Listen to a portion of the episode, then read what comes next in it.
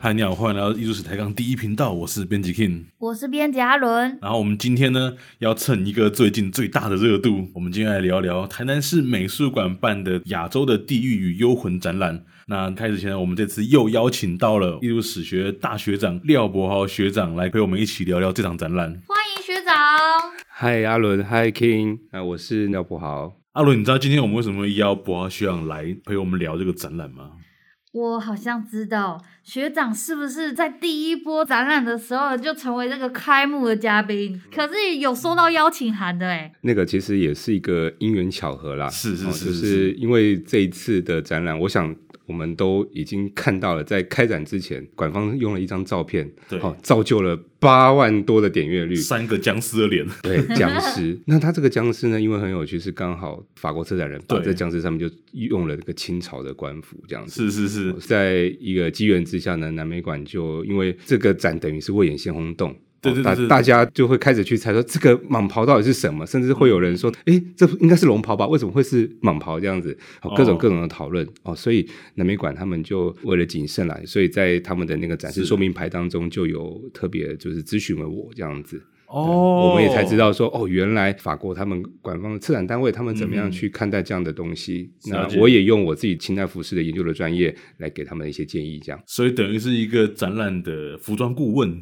哎，对，就针对那个展件而言，我不是说啊的，对就是那个部分对对而已。对对但是那个展件已经算是最大大家的焦点了。哎，是当时在讨论的时候，我们都可以看到，就是说大家好像一开始有点忘记，他原本是要讲鬼魅这件对事情嗯，哦嗯，全部都用僵尸展来代替它，所以你就可以知道说，这个僵尸这个装置其实也勾起了大家对于呃鬼怪的这样的一个一个印象，这样。亚洲的地狱与幽魂其实是南美馆跟法国凯布朗利博物馆一起办的一个展览，就是有部分的展件是从法国的凯布朗利博物馆借展来台湾展览。那僵尸的这个就是其中的一个展件。对，这个是大概是凯布朗利博物馆，好像是在二零一八年的时候就已经有这个亚洲鬼魅的这样的嗯嗯一个特展，这样子。那好像是我们台湾算是他们对外巡回的第一个，哇哦第就是亚洲的第一第一第一个地点哦这，样子。所以它其实是一个巡回展，之后会在其他地方再展。也也有可能，但是嗯现在可能台南的这个这一档展期展完以后，好像就会再回到法国去这样子。哦，对，所以对亚洲来讲，算是一个蛮难得的一个机会。是虽然它并不是一个完全在讲僵尸的展览，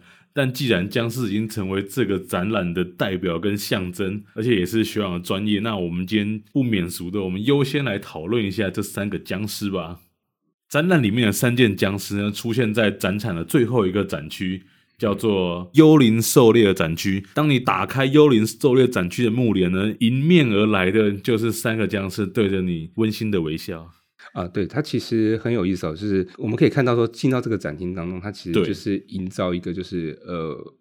呃，试图想要去营造出就是呃哪一些是属于嗯东方的这种鬼怪的一些意象。好、而且这区好像是以驱魔为主，对不对？，对，驱魔，我们想到驱魔的话，就想到对谁？驱魔道长。林对正英哎对林正英哦，那所以他在呃展厅的那个门口，我想大家也有呃看到有一个小的小的，对，就放了一个林正英的电影，电视嗯呃对，其实你可以很很直观的可以发现，其实这三件僵尸装置，它其实就是一个营造我们对于驱魔哦那种驱鬼、那僵尸这样的一个很很具体的印象。那这个我们都知道，从香港的这个林正英电影当中，对那个僵尸形象是什么？好像就是穿着清朝的官服哈。对对，哎，话说回来这里，林正英的电影是我们小时候共同的回忆，对不对？对，他大概等一在下，嗯我，们要承认这件事吗？ 我我我不是我小时候，是我长大的回忆，这样可以吗？哦，对，所以你看是在一九，大概就在一九八零年代，左右很对风行的风行哦不单是小呃不管是港台哈，甚至嗯连日本听说都还针对这个喜僵尸欢这个还东西，对，，甚至还设计那个电玩啊，就是以林嗯正英那个僵尸的形象。哦所以其实，哎，这个僵尸的形象看来也不是只是只有我们港澳台的事情而已哎哎哎哈，整个东亚地区大家都对知道这样的一个形象。但我好奇的是，那现在小朋友他们没有经历过那段，他们会对僵尸有共鸣吗？这个也是个好问题哦可。能就是他父母亲。我们像是看那个网络的流量啦，对有些就对对问那个带小朋友嘛。嗯其实一开始是不是很多宗教团体就会说，哇，那个怪力乱神，对对对对对然后讲的对对对都是很恐怖啊，会吓到小孩子啊。对，可是后来看一些回应，好像还好诶，欸小朋友们觉得哦也，蛮、有趣的哈对，。说到这个有个题外话，我跟 King 有去，就是也去展览，嗯大概在展开展的第四天吧。然后呢，我们就在哦，现场，对对对，有一个小弟，对我们在现场就是我还有录影，就是有一个小弟他就穿僵尸的衣服，哦然后呢站在这个林正英的这个电影前面，然后再看。然后又就是用跳的跳进那个展场里面，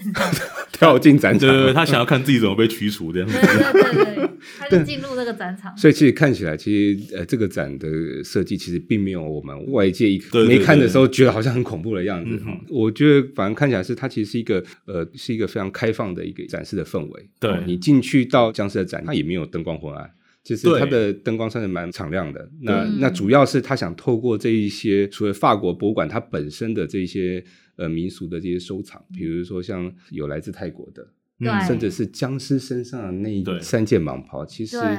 也都是法方的，他们可能对关于民族学的一些收藏。这嗯样，哦，那学长他们所收的那算龙袍还是蟒袍？蟒袍对不对？其实这个展在开展初期的时候，其实也蛮多人在问的，就是嗯哎、诶那一件到底是真的还是假的？对，哦，哦，后来我们实际去看，哎，的确，这真的是馆藏大概就是清代中期到清代晚期的蟒袍的收藏。那为什么叫蟒袍嘞？哈、一般我对们对其实看到对那三件其实是五爪的，嗯，哦我们那都五会说爪的，对，哦，是五爪的，皇所以帝穿的吗？对，大家都开始讨论了，就是说有一种有一个声音，就是说，哎，那这五爪的应该是皇帝穿的吧？那如果放所在以僵这尸三个身上 僵，尸就分别是康雍乾，哎，对，那是不是就不合不合制度了？应该这三个都要被杀头，对不 对？对，所以变僵尸吗？对有道理。不过，的确回到服装的形制哦对，其实它也算是蟒袍啦。因为我们如果仔细看的话，其实呃，蟒袍跟龙袍它还是有一些形制上的差异。那当然，早期一种说法就是五爪为龙，好、对四四爪爪为蟒为蟒。那当然，规制是规制。到了大概清中期以后，因为当时的清代服饰大概也进到一个比较稳定的状态，那也开始就会有人想要投机取巧了。嗯哦，哼所以大概在嗯乾隆皇帝的时期就开始有这种所谓五爪僭越。好、因为真的，哦你说多一爪少一爪，远远看看不好像也出看不来太出来，对不对？嗯，对，有道理，有道理。哦，那加上像这种蟒袍呢，一般在穿戴的时候，它基外面基本上都会罩一层补服，嗯，哦，所以其实罩了补服以后，你根本不知道里面到底是四爪还是五爪。嗯，哦所以开始就有官员会开始就会去投机取巧了。对哦，那这件事其实皇帝也知道，皇帝知道啊，啊，他知道这件事情， 啊，他甚至在那个实录里面就提到说， 糟糕，那如果我每一个都这样子去抓你穿五爪跟四爪，我中国这么大个版图。有多少官员呢、啊管我不每个都完这样子去一个一个这样的罚，那罚都罚不完了。真的好，所以后来慢慢在清中期以后，诶，也开始越来越长，就是有这种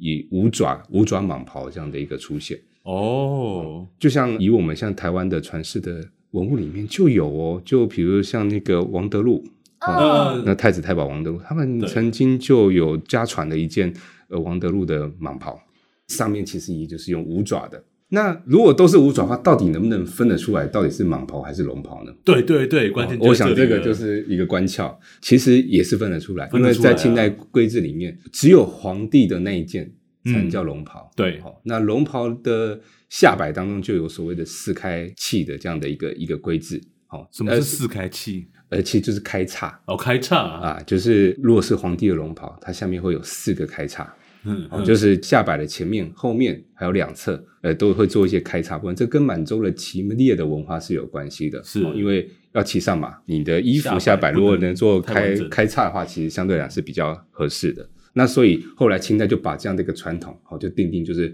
皇帝，甚至是你是爱新觉罗宗室的子弟。嗯是你的袍服才可以用这种四开叉的传统，所以就连哦满人也不见得人人都可以这样玩这种四开叉。那所以有这样去界定之后，基本上你只要看到只有前后开叉的，哦，就是这种蟒袍绝对都是属于 蟒袍，绝对不会是龙袍了，就不用担心这样子。嗯，所以至少这个小小细节大家还是守住了，对对，还是没有守绑住到底，对，因为都已经龙纹了嘛，对那个插那一爪满，意了，满意了。对，所以大家如果去看这个展件的话，其实可以注意它是不是四开的，对不对对对，四开叉的一个头，但很显然，这样这三件都是蟒袍，对不对？都是只有前后开叉而已。对对对对，哎，但学长，我想请问一下哦，嗯这三只僵尸啊，虽然在脸啊、造型啊看起来好像跟我们以前看的僵尸片很像，但是我怎么总觉得他们好像有什么不一样的打扮呢、看起来不大，有点怪怪的，怎么怎么说不上来？哎对怪怪的，对，你们可以发现哦，其对实我们如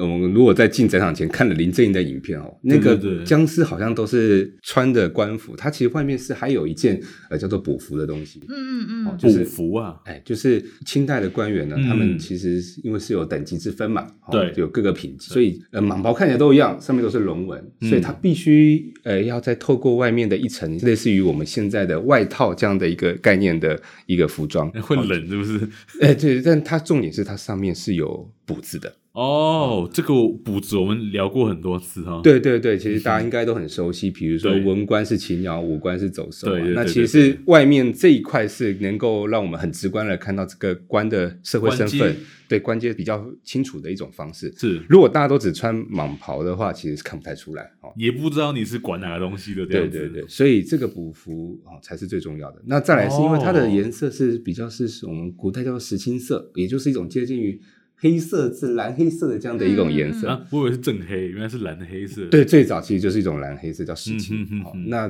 在僵尸鬼魅电影当中，又很接近于这种恐怖的色调。对对哦对，黑色很的很暗沉这样子。对对对，所以后来哎，似乎也变成了一种就是这种恐怖片的一种氛围。哦，那除了他身上的外套长得不一样之外，那他的帽子是一样的吗？外套啊，帽子也这一次也不也也不太一样哈、这次不太一样哦对，一般如果是当官的话，它的对帽子上面应该都会有顶戴，就是你嗯可以哼嗯看哼到林正英电影当中，其实每一个僵尸上面那个帽子上面都有一颗珠珠，后面嗯甚至还有一只有一根小羽羽毛，毛对，有羽毛。对那但是这一次，呃，可能法国他们来的这些文物呢，呃，相对可能没有类似的典藏吧。好、所以哦我们如果仔细看那个帽子，其实也没有那个顶珠了。严格来说，它也不算是清代的官帽，那但是它就是一种呃清代冬帽的一种很基本的一种特征，就是这种黑色呃翻檐的这样的一个帽子。冬帽哦，对，是冬帽，冬所天以才是冬天戴的。对，哎，这也很有趣哦。林正英的电影里面基本上都是戴冬帽，没有看过戴夏帽的。对啊，为什么？就对。是要符合那个寒冷的那种感觉嘛，气氛也有可能，或者是他比较不容易掉吧。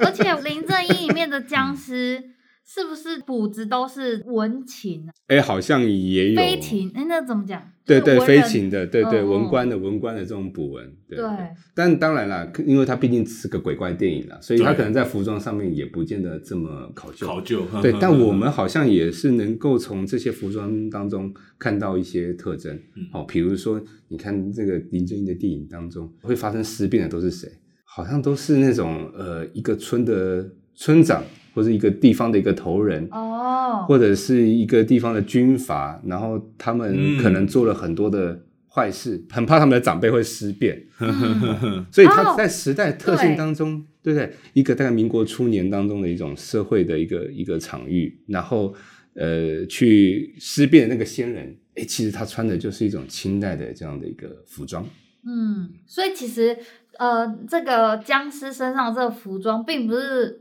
阿狗跟阿猫都能穿的，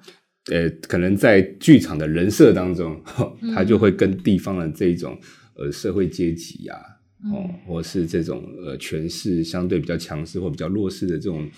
呃的群体之间的这样的关系，哦，也会反映到他的僵尸的衣着上。所以换个角度讲，就是只有当官的人会变僵尸，那我就放心 了。嗯但是其实这个这个僵尸在这个古文献里面，它其实是来自于一种就是遗失的这个工作，移就是移动的移嘛，然后尸体的尸，对对，就是说，当然，因为有些可能他有可能客死异乡，嗯哦对对对对或者对是这些尸体可能流落在外，最后怎么样让这些死去的人能够回到他的，我们常常都会讲落叶归根，落叶归根嘛，嗯，对啊、怎么样回到他的这种生活的场域？所以在呃过去中国这种偏乡当中，时常就会有很多这样的一些传说，比如说像林正英的电影当中的这种哦这种驱赶僵尸的情节，在清代的一些笔记小说里面也都会提到啊，哦，或者我们所认知的那个所谓湘西赶尸，嗯哼哼这哼，听起来就是很有明确的地域性，对对对就是对一对，一个呃江西地方的这样的一个赶尸的方式。嗯那那这种赶尸当中就有很多种的传说啦，比如说哎这些僵尸他可能就是凶神恶煞啊、嗯哦那或者是说他就是有怎么样的状态之下他才会变成一个僵尸，可能他生前是有一些怨气啊。嗯哦，导致他尸变了以后，嗯他就会变得这样剑拔弩张的这样子。哦对，，但但是也是，呃，很多人我们都听到僵尸这件事情，但我们好像也都从来没看过。对，然后我们知道有一个人有看过，哦，谁？谁？哈，就是写那个四四库文书那个是谁啊？纪继晓岚续吗纪晓对岚啊，对对，他的《纪晓聊岚斋志异》里面也也对也提过他 嘛，不是说他看过吗？这就很难讲了，对不对？对我们在那个关键时刻当中，每个人也都讲的斩啊，钉对截铁对对，的，对保我们也洁保洁组看，对对讲的好像他真的看过一样的。没错，对，但是这个也很符合这一次展的特点，就是我们人常常就是对于这种未知的事情， 对，常总是会产生一些恐惧、嗯恐慌，甚至是一种想象。嗯对，那所以呃，透过这样的口传的文本啊，哦，或是各式各样的图像啊，也是帮助人们去想象那个未知的世界。嗯他说我想补充一个故事，哎，嗯，你你要讲那个泼水的吗？对，好，你说， 就是在清拜类钞里面有一张送尸术，它里面讲到那个运送那个客死异乡的人尸体回乡的那过程很玄乎，怎么说？怎么说？他说，一个死掉的人啊，那个尸体啊，要有两个人负责运送，前面的一个人念咒，然后用一个作者不太知道是什么的招数，以施法，那僵尸就会自己跟他们一起走路。哦，走然后他呢？不是用那个竹竿哦，不嗯哎是用哎，竹等一下竿，，清拜类钞不是写这个，清拜类钞写法是另外一哦个。嗯，然后前面的人施法，后面的人手上就要端着一碗水，那个水很重要哦。一路上你不管从走了几个省份儿，嗯那水都不能洒出来，水只要一洒，那前面的人法术就会失效。哇，所以他就一路上很小心的捧着那个水，然后三个人，哎，两人一湿，然后就嘣嘣嘣嘣走回家这样子。 然后经过路上的客栈啊，那客栈主人都会知道，哎呦，这几个是赶尸的人哦，所以他会独立开一个房间给那两个人住，那两个人不会跟其他房客人一起住，他会独立到别的地方住。然后呢，那个僵尸就站在门口，看来就很可怕，然后就过了一个晚上这样子。我蛮好奇那个电那个生意还做不做？啊 我他就是怕生意做不下去才独立开一间嘛，重点是那个尸体要，要站在门口啊。哦，你刚刚讲了，站对啊在店没有门我口断嘛，我刚刚断断 电哈了， 断片。那个尸体要站在门口，真的超恐怖的然。后然后然后嘞，然后那个站在门口的尸体啊，夜晚哦，他就会通灵，用他的灵体告诉他的家人：“哎呀，我死掉啦，所以你要帮我准备棺材，让我入殓。”所以当他们回到家的那一天，棺材都已经准备好，仪式都准备好了。然后他们就一路走嘛，他们终于辛苦走到家，水都没洒出来哦。哎好不容易到家了，然后他们就会让那个尸体走走走走进棺材里面，易才完成这个，还没完成啊，还没完成啊。哦最后一瞬间是那个捧水的人呢，把水往地上一泼，然后尸体就蹦倒进棺材，刚好入殓，哦，结束这一切，很神的哦， 很神呢、神乎神乎。这是神乎清朝的这个清拜类钞里面记载的故事。不过这个的确，这种跟死亡有关哈。我们我们也还有一个问题啊，这其实也是大家蛮关注的，就是对说，诶死人真的会这样穿吗？就是我们看到那个呃南美馆的那个、嗯那个僵尸的这对吧种？如穿果如着，果死人都这样穿，就等于说都只有当官的人会变僵尸那一吗？件衣服很贵哎，对那个衣服哦，就古古代哦，在呃清代的时候，像这种的蟒袍哈、哦，它有一个名称，正式名称叫做吉服袍。呃，吉服，哦，所以吉服袍就是这一次的展览说明牌上面的名称嘛，对对对，因为当时我们怕嗯太多观众在纠结到底是蟒还是龙这样子，就是哦太太麻烦了哦，我们就用统称一贯的，不管龙袍或是蟒袍都是哦吉服。对，这个其实就是在清代吉物袍的范畴里面这样子。好，那这种在清代最早就是当做官方的正式礼服，对哦一般就是说祭田啊呢、呃，对特殊的这种或者喜庆的节日啊，官员就会穿出来这样子。好因为它上面有非常呃繁复的花纹，所以又称作花衣。那这种衣服除了呃作为正式的这种官方的礼服之外，诶，私人其实他也是可以穿的。哦，比如说在结婚哦，官员要结婚的时候，嗯，或是官员过生日的时候，哦，这也都可以作为他自己给自己的这种呃喜庆的一种很华丽的这样的一个服装。哦我嗯，们可以想象，在我们现在，因为我们现在的礼服一般都是以西装为主嘛，对对对，好，在西装燕尾服这种西式礼服还没进来中国或是亚洲之前，好，其实就是以这种吉服这种官服，嗯也是哼当时嗯哼大家我们认就是礼服当对时的对，礼一服一直最好的礼服。所以这样的好的礼服，当官员他退休或者是他甚至过世了以后，那对这样的衣服其实也会跟着他。那当然，在我们台湾看到的传世案例当中，呃，有一些衣服哦，它可能就会跟着这个呃这个官员就一起入列了。嗯哼哦嗯哼，但是就像刚才阿伦讲的，这种衣服其实很贵啊，很华丽嗯啊，上面哦有时候用的是金线啊，嗯对，又刺这刺那的，刺龙刺凤。 哦，对，就是很多其实也会被后人流传下来当做传家之宝。啊，像我们刚才提到王德禄的那个蟒袍，对对对它其实就是一个把这样的衣服作为传家宝的一个很经典的一个案例。所以不会给他过世的时候穿着，对不对？不知道，说不定他们不知道他们家够多件，一件拿去陪葬了，啊一件留下来，对最好的那件留下来有道理也有有可能。对，其实，在我们台南的南山公墓和水交社遗址当中，是诶其实也有相关的发现。哦，在墓葬当中其实也有啊哦哦，墓葬里面出土就是一件呃吉服，不是，但但起码是嗯留下配件，因为台湾相对比较高湿多雨啦，高温多雨，对对对比较不好保留嗯所以织品在墓葬里面基本上都不太留得住。对哦对对对对，那反倒是呃对应这个吉服所用的吉服顶、吉服帽顶。嗯吉服使用的那个帽顶，哎、哦嗯还有有不被留一下样来。哦，对对对，一般清代礼服当中就有所谓的朝服跟吉服。那朝服所用的帽顶呢，一般就像避雷针一样，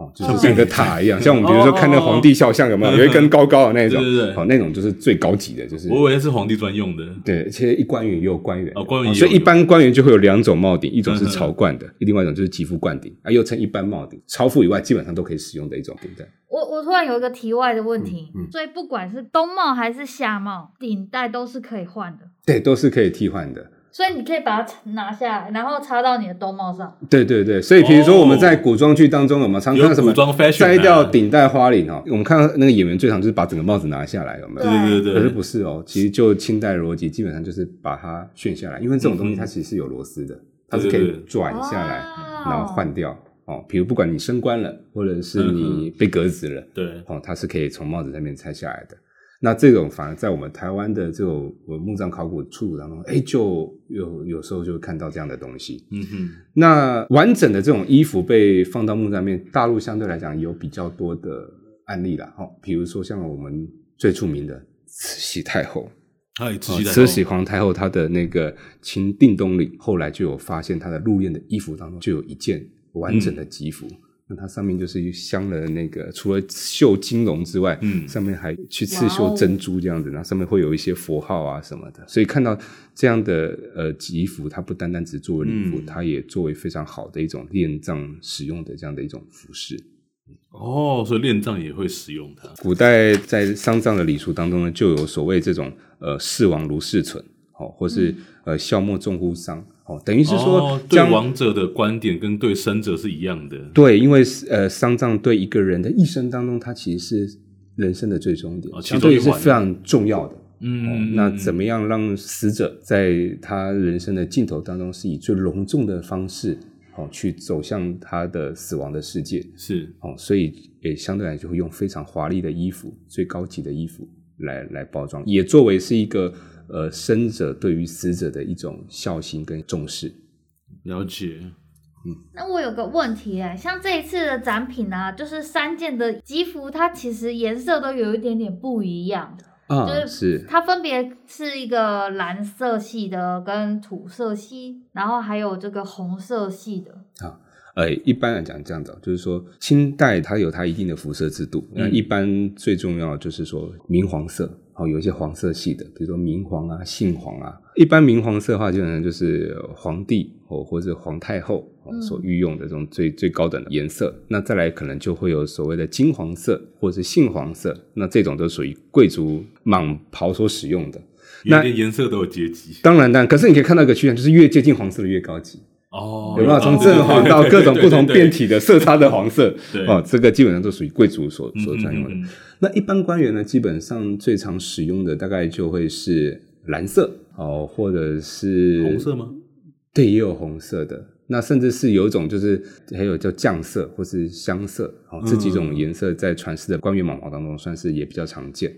是那个红就会有点接近那种猪肝红，枣红色，，对对，枣红色，甚至还有紫色的，哦嗯紫色的蟒袍。哦那所以在以下官员呢，你只要不要进入这个黄色系统的话，呃，其他的颜色基本上官员他是可以自由的去选择哦。问题都不大这样哦子。对，所以你们其实如果仔细看展场的这个蟒袍，其实很有趣哦，它不单单只有刺绣的，它还有一种是克丝的蟒袍。啊我没有注意哎耶，啊，你们这没有一注次的展品吗？对，这一次在中间哈、这这三三只僵尸嗯的中间有一件就是克丝蟒袍，比较厚吗？还是呃，比较薄，就是说比较薄？ 对，因为呃，刺绣基本上就是在布料上面哈、再绣上金线。对，哦，但克丝不是，克丝它上面的花纹基本上就是在织这个布料的时候就把纹饰织给上去织进去。在清代也是这样，就是说除了颜色之外，官员他是可以只要不要僭越黄色的话，其他颜色可以自由选择之外，是在装饰的工艺上面，它也可以因自己的喜好去选择。哦，所以我了们解常见的清代蟒袍有刺绣的，哦，也有这种克丝的，嗯甚至还有织锦的。哦嗯，，这几种算是比较常见，我们看到清代蟒袍的呃主要的品相。哎，所以如果我们听众到现场去要辨识克斯啊，那个肉眼要怎么样比较容易看出它是克斯？诶、它不会浮出来，对不对？对，再来是它的颜。颜色没那么的抢眼。哦它其实三件蟒袍当中，你会看对对着对它相对比较对对淡。如果是刺绣的话，是因为它上面是龙纹是有绣金线嗯的，所以你就会一看就很抢眼，会哦被眼睛闪被了一闪下，瞎的对不感觉 对？对被闪到啊，相对来讲，那个克斯那一件就比较没那么那个冲突感没那么强，就了解淡淡的。那这件有比较贵吗？就是在制作的这个成本上面，过去清代来讲的话，基本上就是克丝的毛，古代就讲一一寸克丝一寸金。嗯，哦，那个这个克丝的这个技艺，它其实是很很复杂的，就是你在呃织布的时候，你就必须要把所有的那个线啊、图都案该想落好的对都要不对想好，你才能嗯刻。所以其实，在过去啊，最贵的其实就是这两个品相，就是嗯克丝蟒袍跟刺绣，因为刺绣的。贵就是因为它是要很细致的用金线的方式把，嗯或者彩色的绣线，好、把这些纹饰给绣出来，嗯， 哦所以相对来讲它是比较华丽的。既然我们今天选完到现场，我们再问一个衣服有关的问题。这个僵尸的手的袖子的边缘啊，那个尖尖的是这个啊喇叭袖吗？哦，这个这个叫做马蹄袖，哦，马蹄袖。那因为也是顾名思义，是因为它的那个袖子的这个外观看就像是马的一个蹄子一样的这样的特征。对，嗯那古代是因为早期满洲人他们国语骑射嘛，要骑猎，然后要射箭，好、那所以像这种马蹄袖，它其实是有一个呃可以保护你手掌的一个功能哦，就是你多了一块布可以保护你。那后来满洲人他也把他们自己这种传统服装的特色作为官服的一个形制之一，这样嗯子。哦，不过既然是护手，对他相对他也很碍事， 对不对？我们在做事情的时候，对我们最讨厌那个袖子就把我们手给盖住，要么怎么做事，对不对？对哦，所以一般官员他们在呃一般穿着的基本上把它翻起来了，除非在行礼的时候，在见面行礼的时候才会把那个马蹄袖给翻下。所以我们常不是看以前会拍手对对不对会有这种双手这样的嘿嘿这样子什么皇上吉祥之类的那种哦，动作，就是要把袖子翻下来，把袖子甩甩下来翻直。其实如果你袖子没有卷起来，你就不需要做这动作，对不对？对对对对对，了但但解是一般办公正式办公的时候，当然是全部翻起来，要不然呃嗯太太碍手碍脚了。嗯嗯嗯，嗯，对，所以僵尸都不办公，对不对？就他都已经躺好了，他他躺好了，哦对他已经躺好了。对对对对，他躺好了。所以到现场的观众可以好好看看他们手上的马蹄袖。对对对，不过这一次就是他的这个展现的方式哦，因为他这次的展示重点基本上是为了去营造一个僵尸的氛围，那他用了馆方自己的这种典藏的藏品，所以它其实不同于呃一般我们做古代服饰的展示的那种模式，要把衣服都要整个摊开摊平，那它不是，它现在就变成一个装置的一部分，好、所以它就被穿在这种呃僵尸模型身上。其实那个凯布朗利博物馆，它其实是一个民族学的博物馆，对它对就是以这个面具作为收藏的大宗。对，所以其实这个这些像东南亚或者是亚洲的这些东西，其实都只是他收藏的一部分，就服饰的部分。对那是因为这次的这个策展人，就是在二零一八年的那个策展人，他特地就是为了要把这个亚洲的地域意象给营造出来，所以就做了这个僵尸的这个人形。我记得之前前几年好像他们的跟面具展好像就有跟故宫南院合作，就曾经有对在对故宫南院对做对哦做过展示这样子。对，所以你可以发现我忘记它的这个展品的类型其实就也包含呃大洋洲的，嗯，嗯哦嗯，或者是亚洲、非洲等地的这一些呃民俗学藏品这样子。那所以其实虽然说它被放在美术馆，但是我们其实也能看到它的这些展件当中有很多就是会跟这种呃民族学很有相关的一些标本或者嗯是一些文物。哦，不知不觉我们已经聊这么久了哦，可是这个展览还有很多内容没有讲完呢。